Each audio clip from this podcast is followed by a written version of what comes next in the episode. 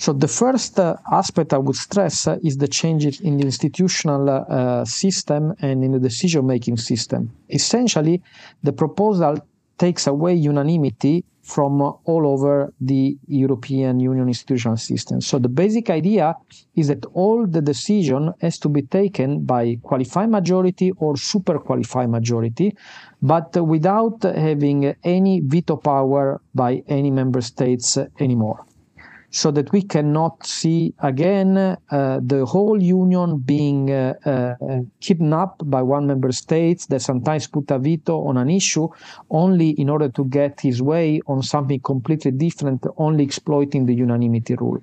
So this would be a boost for European democracy, but also for European efficiency in the decision-making system. I'm a citizen of Europe. Sono cittadina europea. Ich bin europäischer Bürger. Iam Europeană. Európai polgár vagyok. Eu sou europeia. Jag är en medborgare i Europa. Jag som europeanka. Yo soy ciudadana del continente europeo. Jestem Europieter. Sunt cetățean al Europei. Ja grażdanka Europy. Ja громадянка Європи. Esu Europieter. Moi, je suis un citoyen européen. Dear Listeners to the European Citizens Radio, this is again Ulrike Guérot with a new format and a new podcast of the European Citizens Radio. Today, again, we are having um, a guest, and I do this in English. Uh, we are trying to do as many European languages as we can. Uh, my guest today is from Italy. He's sitting in Italy, and uh, my Italian is just poco poquito, so I can't do the conversation in Italian. I will do it in English. First of all, Roberto, welcome to be here. Thank you so much, Ulrike, for the invitation. For our listeners, who is Roberto uh, Castaldi? Roberto Castaldi is first a friend of mine. We know since uh, a long while because it's a long while that the European Union needs institutional reform. So we have been signing, I don't know how many manifestos together, uh, basically arguing that we should have institutional reform and that uh, the European Union needs to reform. And uh, this is basically uh, which brought us together in a couple of conferences um, over the past decade. And then we lost a little bit track because of the pandemic, which uh, all activities were a little bit frozen. But now the European Union is coming back to action. And um, I'm speaking with Roberto Castaldi because he's one of the best Italian specialists on EU institutional reform. Roberto is a professor for political theory. He is specialist on European integration topics, and uh, he is sitting at Campus University in Novedrate, and he's also the director for Euractiv Italy. For our listeners, Euractiv Italy is a huge European media platform uh, which is uh, getting news, giving news, podcast news, but also electronic news and uh, uh, news feed on European topics. It exists in many European languages. By the way, there's also Euractiv Germany. So if you are interested in European uh, topics, Euractiv is a good place to go if you want to go deeper into this stuff. So today, the stuff we are talking about will be a little bit technical and tricky, but we will try to make it as sort of easy to understand as we can. Roberto, I'm talking with you about treaty change amendments. We are sitting in Italy and Berlin, and we are now looking at proposals of the European Parliament which have been brought up by a group of people uh, in August and which are basically envisaging huge treaty change reforms. If I'm not mistaken, these proposals are uh, being brought up by um, different parties. So there is the European Social Democrats, there's the European People's Party, there's also the European Left, and there are the European Greens. So it's a prestigious project. It's not a partisan issue. So there's a, a, obviously a coalition building issue in which several European parliamentarians want to have an in depth treaty change for the time after the European elections. So again, for our listeners, European elections is 9th of uh, June next year. So there is really something uh, in work in the European Parliament. Roberto, can you perhaps explain uh, first to our listeners what is in these proposals? I mean, what are the key issues that these deputies were coming up with? And they say, look, now is really time that the European Union needs to reform, what they are suggesting. Many things. And the first thing to mention is that this proposal is not coming out of the European Parliament alone because the parliament has set itself the task to translate the proposal of the citizens coming from the Conference on the Future of Europe that required treaty amendment to turn them into official uh, treaty amendment proposal. And this is what the Parliament has done. And as the Conference on the Future of Europe had nine priorities and uh, dealt with policies and institutional issues, democracy, and so on, so also the proposal from the Parliament covers all these issues. I suggest to split them in uh, uh, basically three aspects. The first one is. Let me just, uh, may I interrupt you? Let me just perhaps signal to our listeners, for those who are not informed. Indeed, there has been a huge conference on the future of Europe, which has been organized by the European Commission and the European Parliament together. It lasted for more than a year. It was launched on 9th of May, which is the European Day uh, 21. Uh, for one year, European citizens were interviewed. There were several citizens' assemblies taking place in, I think, Lisbon Lisbon and Dublin, I mean, at various places. And ordinary citizens were meeting and talking about what they wish for the future of Europe should be and what proposals they want to see change. And uh, this was moderated by the European Commission, I think, in a rather professional way. And all these proposals were condensed in a report. The report was presented to public in 9th of May 22, so one year later. And then this report, which is basically combining 49 citizens' proposals, has then been passed to the European Parliament. And Roberto, what you are now saying is that the several parties, several MEPs took up these citizens' proposals to basically uh, put them into the parliamentarian process and to make an institutional reform agenda out of them. Absolutely. Some of the proposals were taken up by the Commission into normal European legislation because this could be done within the current treaty. Some of the proposals were uh, could not be uh, follow up uh, within the current treaties, so they required treaty change, and the Parliament took upon itself to present them. So the first uh, aspect I would stress uh, is the changes in the institutional system and in the decision-making system. Essentially, the proposal takes away unanimity from uh, all over the European Union institutional system. So the basic idea is that all the decision has to be taken by qualified majority or super qualified majority but without having any veto power by any member states anymore. So that we cannot see again uh, the whole union being uh, uh, kidnapped by one member state that sometimes put a veto on an issue only in order to get his way on something completely different, only exploiting the unanimity rule. So this would be a boost for European democracy, but also for European efficiency in the decision making system.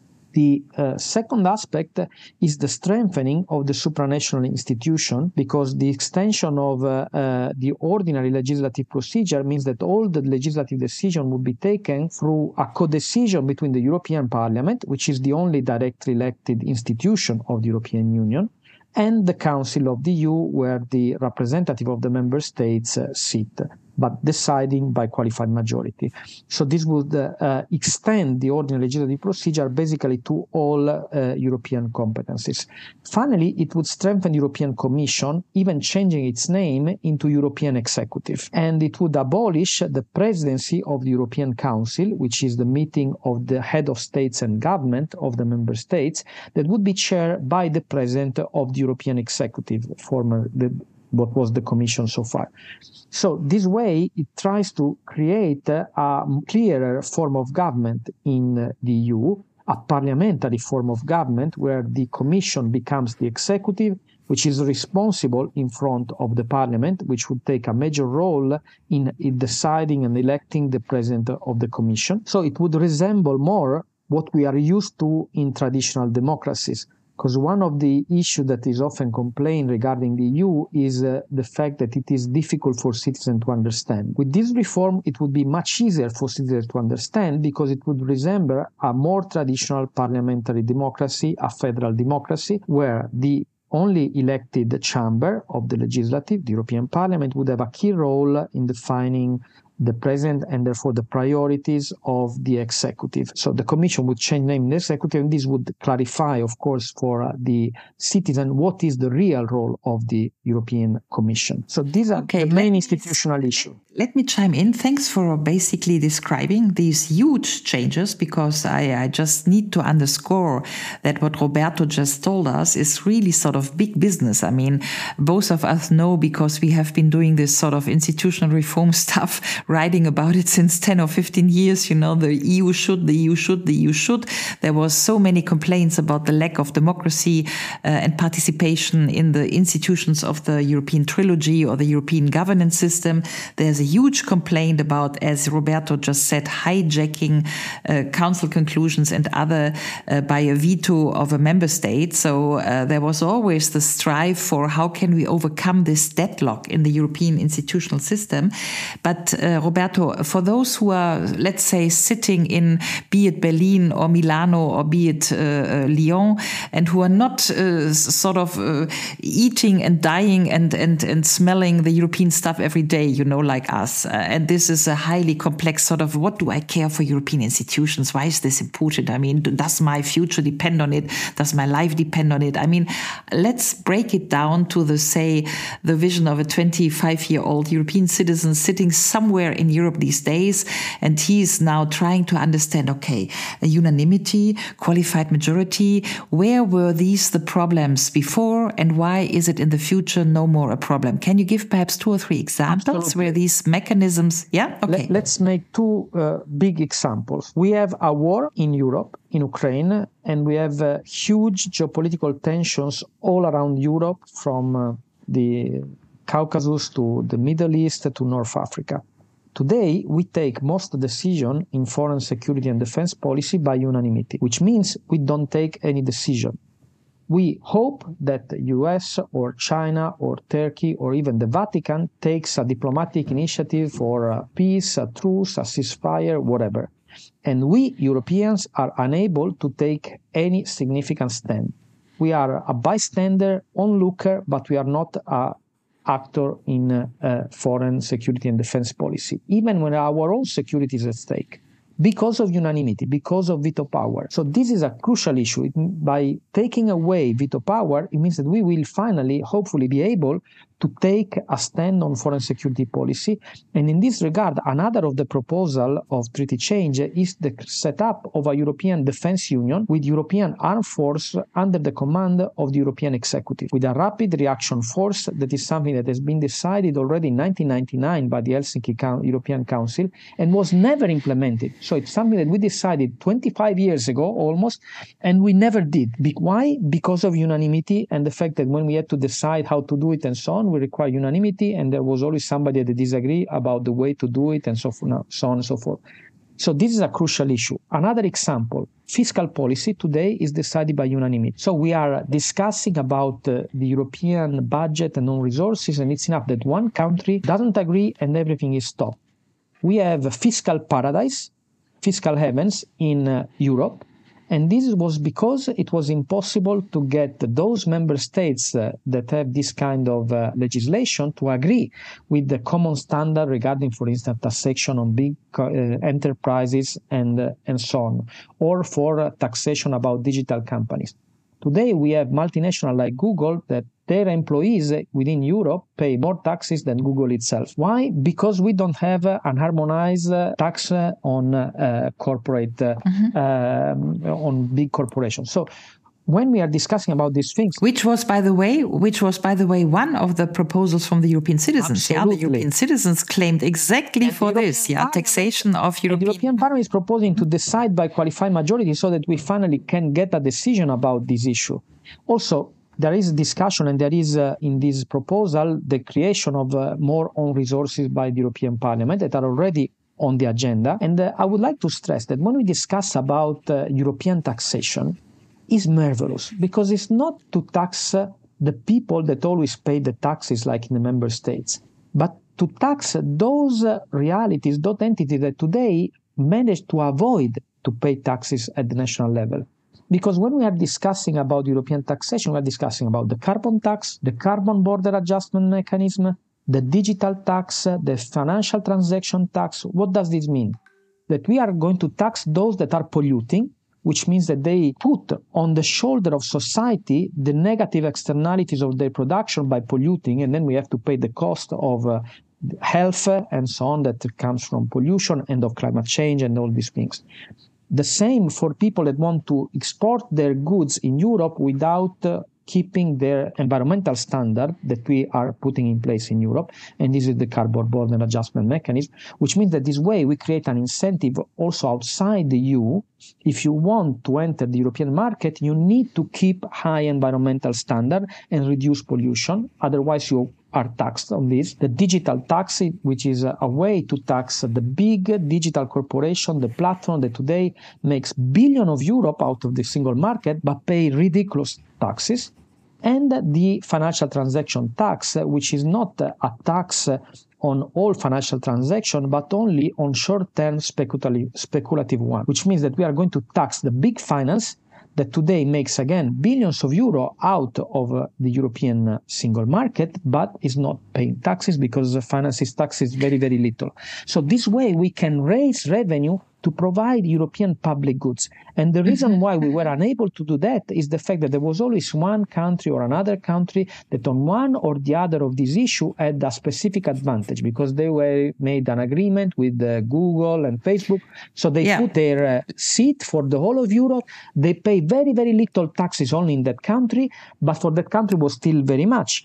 But if we had a single European tax, then it's irrelevant if you put it in Dublin or uh, in the Netherlands, in Milan Or whatever. In Amsterdam or wherever, yeah. you go. Yeah. So you cannot hide away, you cannot make a side deal with uh, a member states, and you cannot cheat the European citizen, extracting data, extracting money, but without paying taxes. This is a very important point, and also for making this, uh, let's um, say, a little bit more visualizing. Yeah, for anybody sitting in Bordeaux or in Thessaloniki or in Barcelona, uh, everybody knows that there are tax paradises, uh, uh basically Luxembourg, but uh, especially also Ireland. Ireland had a super sort of special regulation with uh, particularly low co company taxation, which were low lower than 20% than average sort of uh, company taxation in Europe, which uh, led to the fact that many, many big companies had their uh, central of the firm, the, the you know, the, the,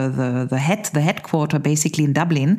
And so uh, paid uh, ridiculously low taxes for having access to the whole single market and the whole sort of Euro uh, zone.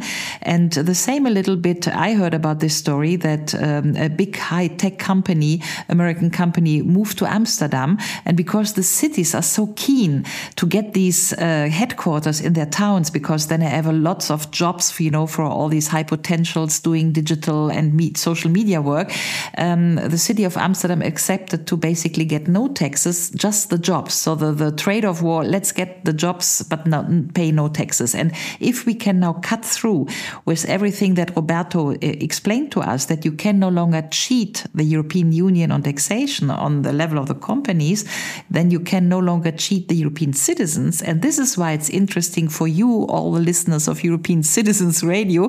That's how we call this radio, European Citizens Radio, because we want a European democracy. We do not want to be cheated on taxation and we want public goods for Europe and public goods for Europe that could be, for instance, a railway and trains uh, going from, say, Copenhagen to Barcelona or going from Budapest to Paris. We want to be climate neutral we need these infrastructure programs and they need to be financed. So it's a it's a very important um, uh, thing to work on these taxation uh, things and on these institutional issues, even though I admit they maybe appear a little bit dry. But I think uh, the European Union is really moving to the core essence of what it wants to be, which is a functioning political place with democratic accountability and where the cheating is no longer uh, possible. You agree, Roberto? Absolutely. And on what you said, there are two other things that I would like to stress. The first is that in this proposal, the European Union would have uh, fiscal power and the possibility to do debt like we did for the next generation EU after the pandemic. Now we did it ad hoc, and the idea is that this should become a structural power for the EU because we need investment for the green and digital transition to fight climate change and to produce European public goods. And these need to be decided democratically. So, with qualified majority vote in the Council and with the Parliament taking full responsibility and co deciding on this. Because today we have a paradox. You'll remember that the American Revolution was done on the motto no taxation without representation. In Europe, we have representation without taxation because the Parliament can decide about the expenditure of the Union but cannot decide about the revenue of the Union, which is decided by the member states alone. This has no place in a democracy, that the only directly elected institution has no role in deciding the amount of the budget, the revenue of the budget, the way that we want to get the revenue. With this reform, we would uh, finally uh, overcome this huge democratic deficit. And the other very important element about democracy, I would like to stress too. The first one is that the reform provides for the setting up of a European referendum. So, a new tool for direct democracy in Europe. The Conference on the Future of Europe was the first experiment of participatory democracy, and now with this reform, we would also have a direct democracy tool at the European Union level, recognizing the European citizen as such. This would be an important step which was asked by the citizens in the Conference on the Future of Europe.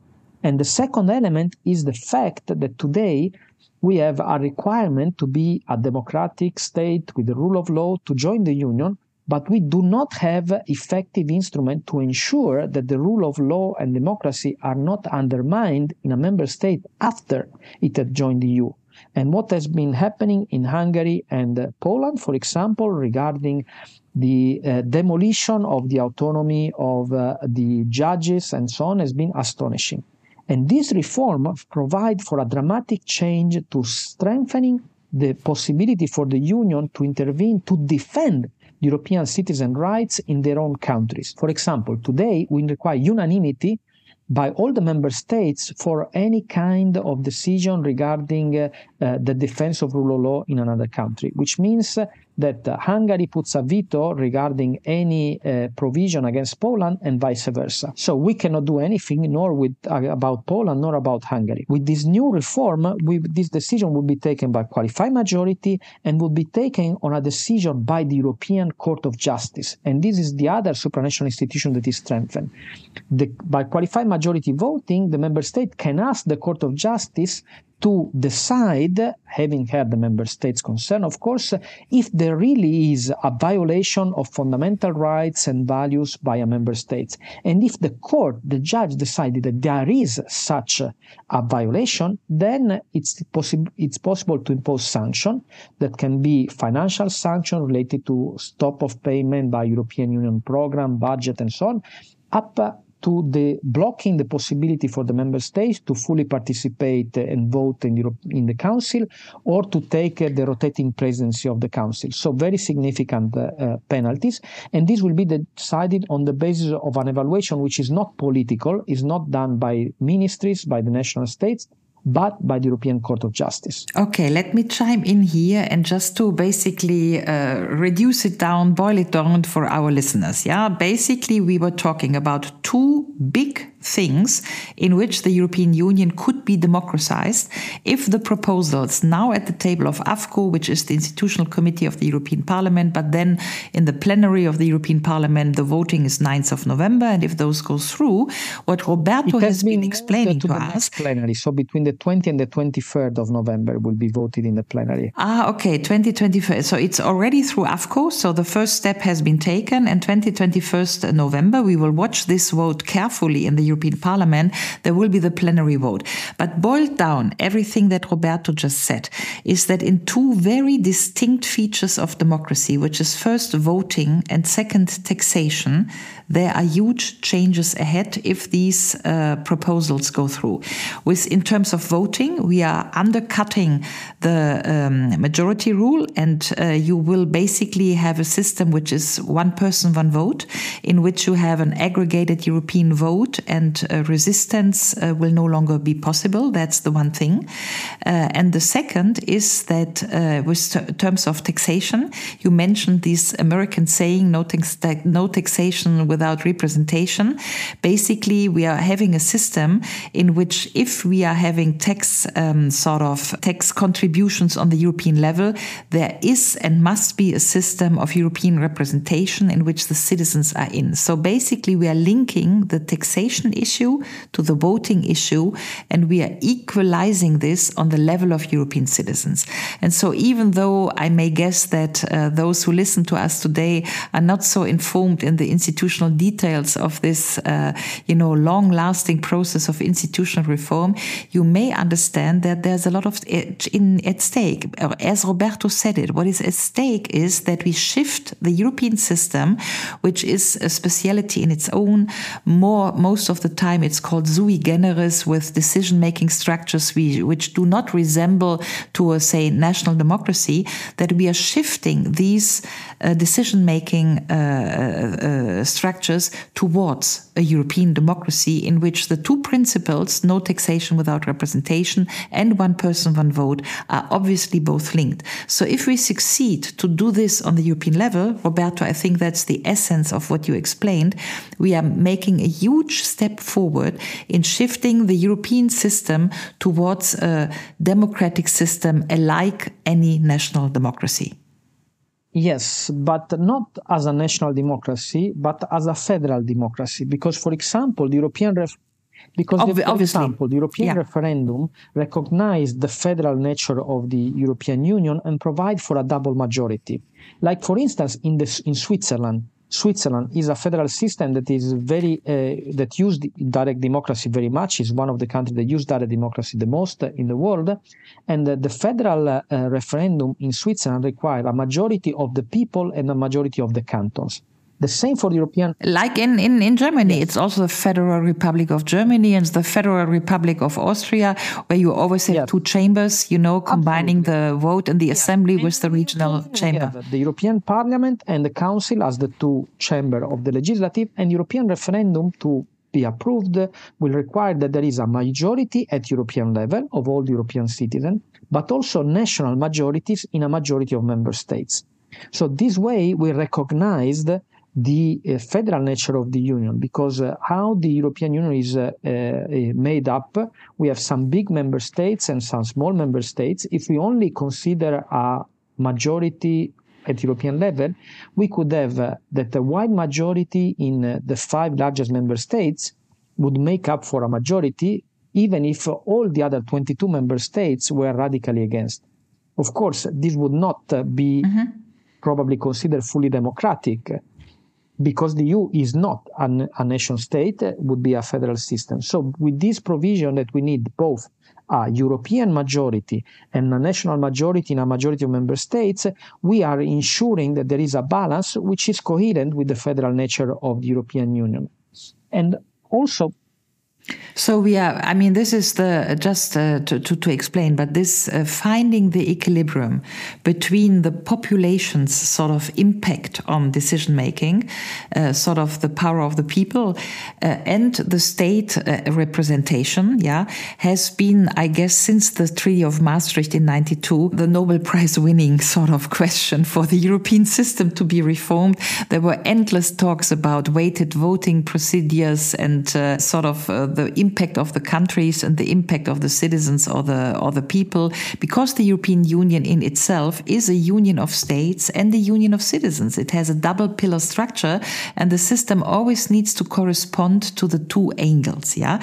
But uh, Roberto as you touched upon precisely this very important point when it comes to democracy uh, let's come to what is one of the essences uh, in this proposal which is now hanging in the European Parliament which is indeed lead the revision of the decision making procedures when it comes to a new convention.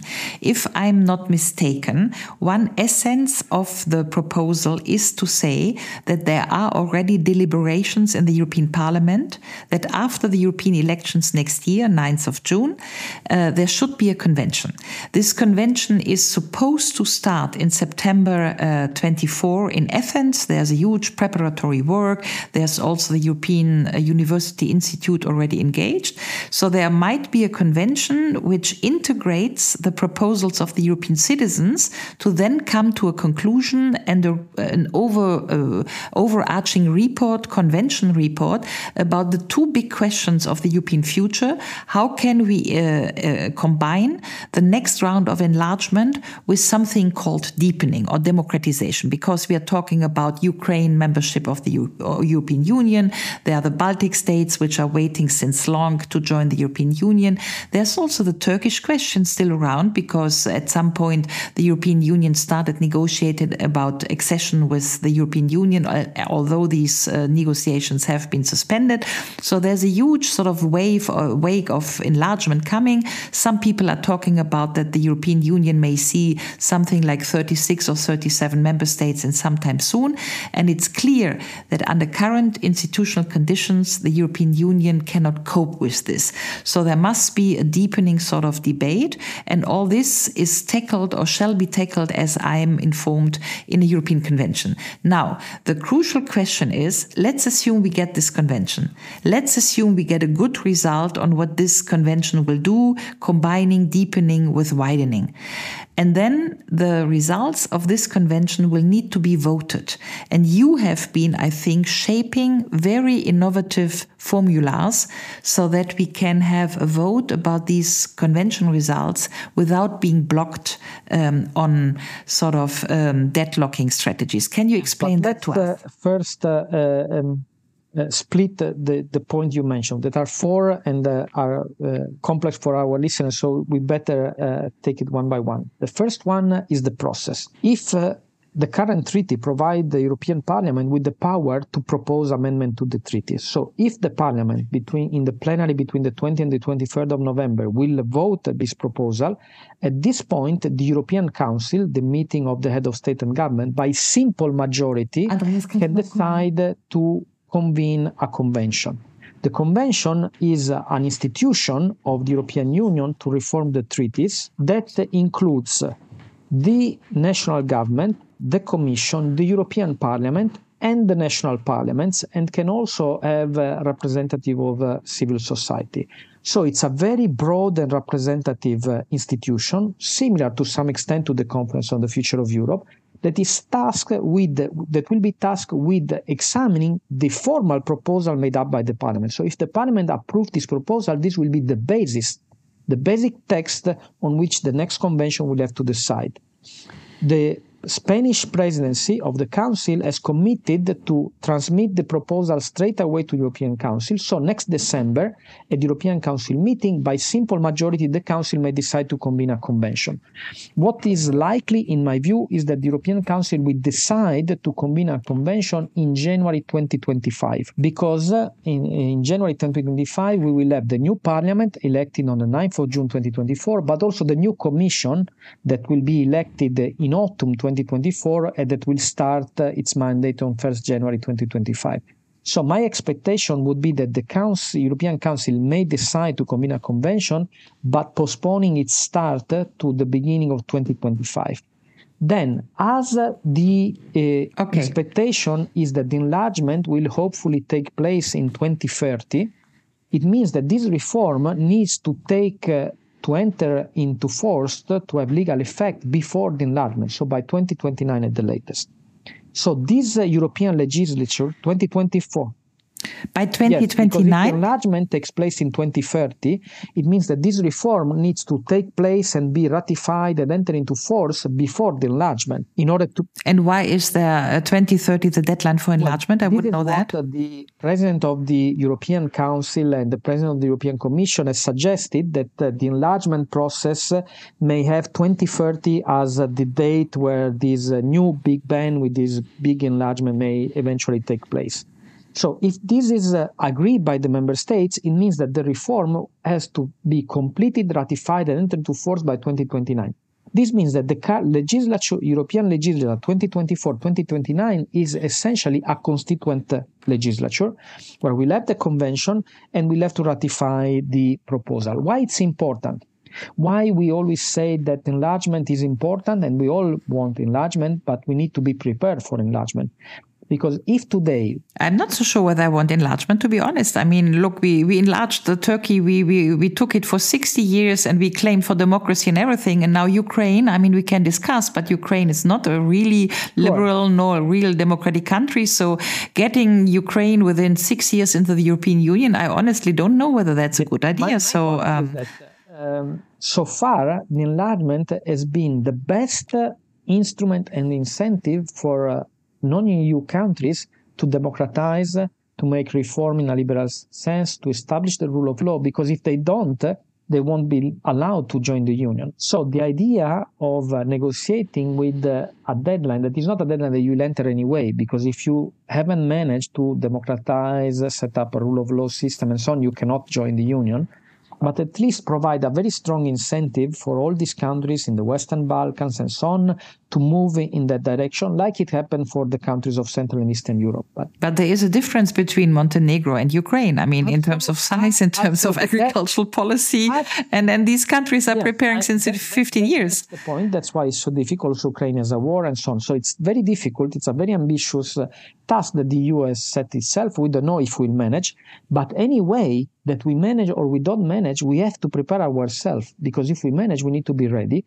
And of course, if we are unable to decide by unanimity with 25, 10, 27 members, it would be even more impossible with 30, 34, 36. Furthermore, let's take Ukraine as an example. Let's make a thought experiment that today Ukraine was a member state of the European Union. After what Ukraine has endured with the Russian invasion, for at least three generations, all Ukrainians will hate Russians, which means that on any decision that requires unanimity, Ukraine would, the Ukrainian government would put a veto, provided it has its way regarding a completely different issue, which is the European Union relationship with Russia, because any form of cooperation would be unacceptable for the most part of the Ukrainian citizens. But it's already most unacceptable Absolutely. for the Poland's or but the Estonians or the Lithuanians. Yes, about the Ukraine. So this would mean that um, for geographical reason, once this war is uh, uh, finally ended, we'll need to find some security architecture for Europe that uh, involves also Russia, because it's our neighbor. Obviously, I yes. mean this is what we so, are we are telling since uh, '91 and the Paris Charter so, and so on and so forth. Yeah, we need to go to, back to, to that, peace with Russia. Have unanimity on anything because uh, that unanimity would be used by Ukraine to blackmail the whole EU regarding the Russian policy. But this is not because the Ukrainians are bad, because what, I mean, we can all uh, sympathize and understand the reason why it will be this way. Because Ukraine has been brutally aggressed by Russia in, in something in, in, a 19th century way. But still, there may be a core uh, union like the euro area and so on that is fully federalized, and there may be member states that uh, are unwilling to go into this kind of deep integration, want to remain in the like the current EU or the single market and so on. So we'll probably need to set up a system of um, concert, uh, concentric circle, different speed integration. But uh, and there was a, document by some expert uh, um, nominated by the French and German government that proposed to set up a four circle Europe with a sort of federal core as the, the, the, the, the first circle, the current EU as the second circle, the single market or the European Economic Area as the first circle, and European political community, where there is just some uh, discussion and cooperation on security issue as the last uh, circle. It is possible that in the convention, with the proposal of the parliament, this perspective will be taken up if some member states of the EU are unwilling to go forward with the deepening of integration and want to remain at the current level. So this is something that may be taken up. Okay, but uh, may I just say that we are hanging around with these proposals of inner circle, outer circles, and so geometry variable, and how was it called for 20 years, and it was never sort of uh, successful, and it never ended anyway. Yeah? So I'm perhaps a little bit more skeptical than you. But what I want to come to, because we are running a little bit out of time, is the central point of the proposal, which yes. is, I guess you wanted to come to it right now, the question of a European-wide referendum. The, the proposal established European referendum, but so far the amendment that proposed to use the European referendum as a tool for ratification has not been approved by AFCO because uh, the various parties that support the proposal, not all of them supported this one. The, EP, the European People Party and Renew Europe didn't vote for the proposal to use the European referendum as the tool for ratification. So currently the text provides for ratification by four-fifths of the member states instead of the current requirement of unanimity. I think uh, this will create, uh, may create a political and legal nightmare because uh, what will happen if we get four fifths of the member states that ratified the reform, but for example, France, like in 2005, holds a referendum where there is no discussion about the reform, but only but is only used for domestic purpose to give a blow to the president and the government then we would have a no in France against ratification by summing up the votes of all the opposition, whatever the reform in, in, in discussion. And I think it would be very difficult for all the other to decide to go ahead without France. So the proposal that was uh, tabled by some uh, MEPs and that I'd uh, supported in my writing and my academic stuff uh, is to have a European-wide referendum to ratify. Complementary European-wide referendum. So basically, it's, yes, it's yes. double counting. My, my Can you just explain this? Mm-hmm. Establish the European referendum that will have double majority, so European majority and national majority in a majority of member states. Then we should use this to ratify because when should we call European citizens to express themselves in a referendum as European citizens, if not about the constitutional rules of their being European citizens? So if there is a mm-hmm. reform, we as European mm-hmm. citizens should decide if we want to ratify with a referendum with double majority, a European majority and a national majority in a majority of member states. And if we have this double majority, this is ratified. I think this presents two advantages. The first one is that it becomes clear for everybody that the referendum cannot be used for domestic purposes. Second, that is more democratic compared to current uh, ratification system by national parliament someplace, by national referendum in another, and so on. Third, my suggestion is that uh, um, uh, third is that if there is a double majority, this is ratified, and all the countries where there was a majority will certainly go ahead. Because if one country doesn't have a majority in favor, nobody can tell its own citizen that their vote is less valuable than the only country that voted against. So this way we are sure. Mm-hmm. Which is the basic uh, uh, notion of democracy. It's one person, one vote. Every person counts the same. Yeah. And independently of identity, origin, and then background and whatever. And then my proposal that was uh, proposed by some uh, MEPs, and I would like to thank them all, was also that uh, if there is a European majority and a national majority and a majority member state is ratified, but in those member states where there was not a national majority to ratify, they would be allowed to vote again within six months to decide if they want to ratify or if they want to leave the union or to join eventually a different circle of integration if this will be part of the uh, of the reform. For instance, they want to stay only in the current EU without uh, the reform one or in the single market without the EU.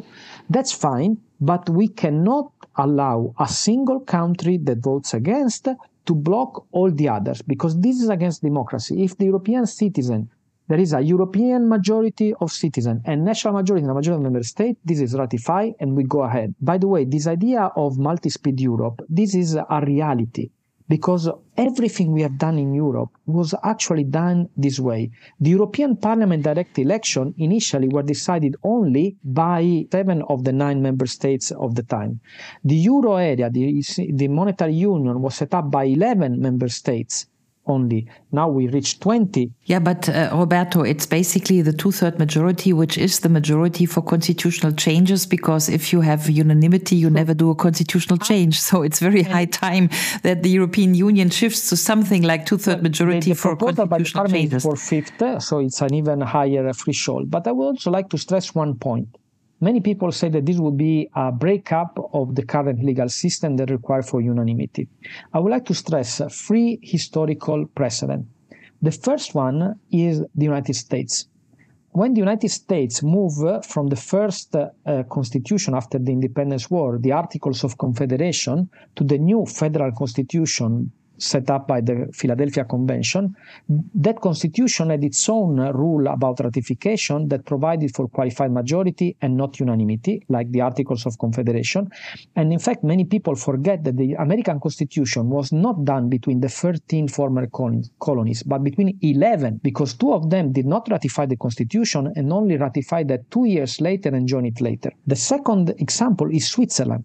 Switzerland was a confederation that require unanimity for the reform of the treaties. But in the 19th century, they made that reform and became a federal system, and that reform included a clause that provides for ratification by qualified majority once again. And in the European Union, we have the precedent of 2000 of the um, euro crisis we were negotiating the uh, setup of the European uh, stability mechanism and the fiscal compact the United Kingdom put a veto, so this was impossible. So what the member states did, they made those treaties outside, formally outside the EU legal order, but the treaties mm-hmm. mentioned and used mm-hmm. the European Union institutions the Commission, the central bank, and so on, and provide for their inclusion in the legal within uh, in the legal system of the EU within five years. So, what was that if not a breakup of the legal system by uh, circumventing the United Kingdom veto? And furthermore, the British, the, the United provide for ratification by minority because those treaties were signed by 25 member states. At the time, there were 18 members of the euro area. So ratification was provided by 12 member states, provided they were member of the euro area, which means that was two thirds of the euro area, but was a minority of the signatory country because they were 25. So we were ratifying the European Stability Mechanism and the Fiscal Compact by minority. This shows that when there is the political will because it is essential for Europeans to do certain things. There was such a crisis that was essential to set up European stability mechanism. We can find a way to do it. I believe that today it is essential for the European Union to reform itself, to overcome unanimity, to set up a fully fledged democratic federal system to answer the demands of the citizen expressed in the Conference on the Future of Europe about public goods regarding climate change, security and defense, migration, economic policy, investment, financial, the green transition, digital transition, these are the questions of the citizen. And this reform is there to provide the citizen with the answer they ask, with the answer they need. So this is a great initiative by European Parliament, which so, I hope all European citizens, all civil society will support. And I also hope that the plenary of the parliament will actually support the amendments about using the European referendum as the real instrument for ratification because this makes all the difference. Super, Roberto. So this was a super Schlusswort, like we say in German. High time for the European citizens, the listeners of the European Citizens Radio. So all of you, you have been following Roberto now to understand that we are experiencing a very, very important moment in time to secure the European functioning. So this will happen in the 21st, 20, 20, 21st December in the European plenary with a vote about decision making. We will see whether the European system is launching a convention. We will see what the convention will do, which might be created by January 25, what Roberto just explained to us, explained to us. And then we must basically break through having a European federal system, breaking through unanimity, breaking through veto possibilities to just have what?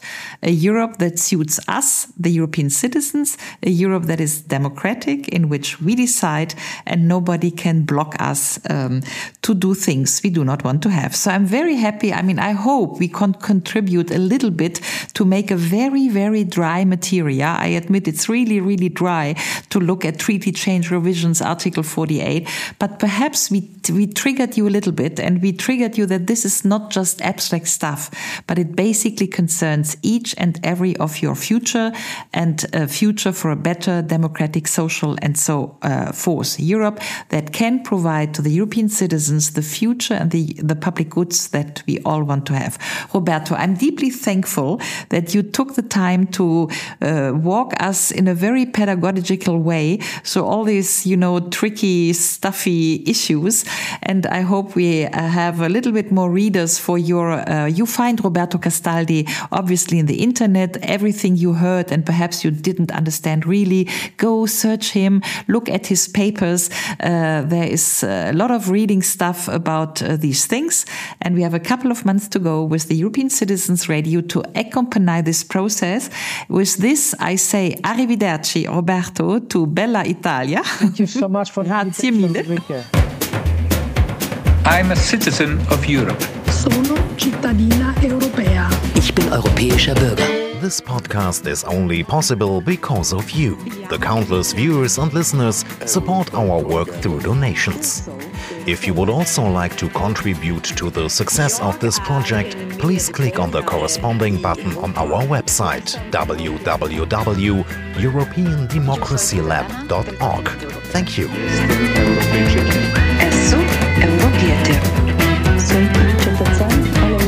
Europei. Ja, graștancă Европа. Я громадянка Європи. Esso Europieter. Moi, je suis un citoyen européen.